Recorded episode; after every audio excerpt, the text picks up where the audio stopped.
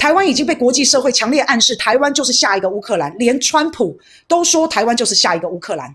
所以延长兵役这件事情，你不管是整个我们社会的氛围、气氛啊，或者是这个环境，都已经很成熟了。我觉得延长兵役一定是未来一定会走到的路啊。所以年轻人啊，之后你们很有可能就要上战场了。那延长兵役这件事情真的很好理解，也很有逻辑呀。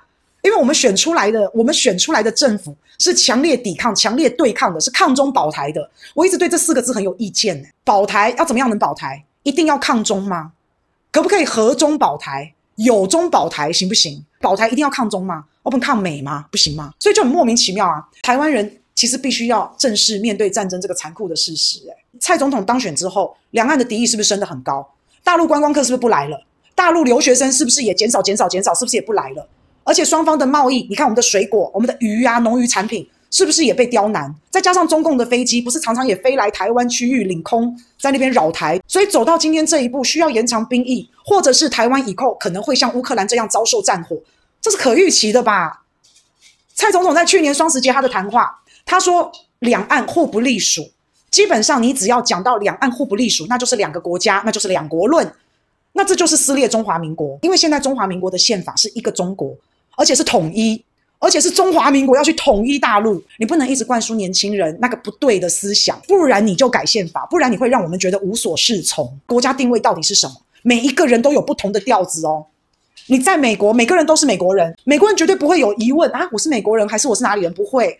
可是，在台湾，有些人觉得，有些人觉得我是中国人，有些人觉得我是台湾人，有些人觉得我是台湾人也是中国人，有些人恨死中国了，觉得我绝对不是中国人，还有些人觉得自己是日本人。你可以觉得你就是台湾，你就台湾国都可以啊。可是那你必须就要有能力去改国号，或是你就必须要去做这件事。那共业大家一起承担，可不能用骗的，不能你用这样的议题骗到了选票，然后实际上你根本不敢做，然后大家就在底下吵成一团，这样子会制造很多的矛盾，这样真的非常不好啊。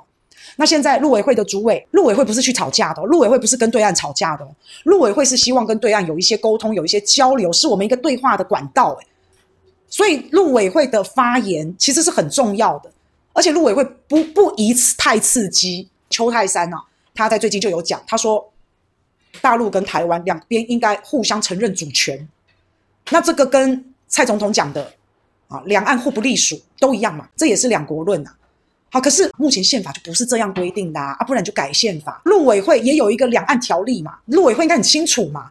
两岸条例也不是这样写的嘛。现在总统的发言抵触宪法，陆委会主委的发言啊抵触两岸条例。好，所以我说不要再骗台湾老百姓了。你要告诉年轻人，你到底要把国家带到哪里？你的国家、你的主权定位到底在哪里？好，那更好笑的是什么？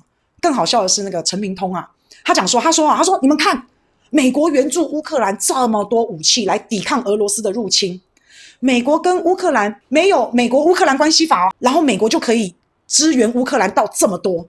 那到时候台湾打仗的话，我们还有台美关系法，美国一定会帮我们更多。可言下之意，那就那就是要打仗了嘛，不是这样吗？好，所以我说台湾的天然毒啊，你们准备好了没？因为照这样的讲法，照蔡政府官员们，包括蔡英文总统本人啊，包括这个蔡政府团队幕僚，照他们这样的说法，其实已经是在预告大家，你们要上战场啦！啊，这个是年轻人的天命啊！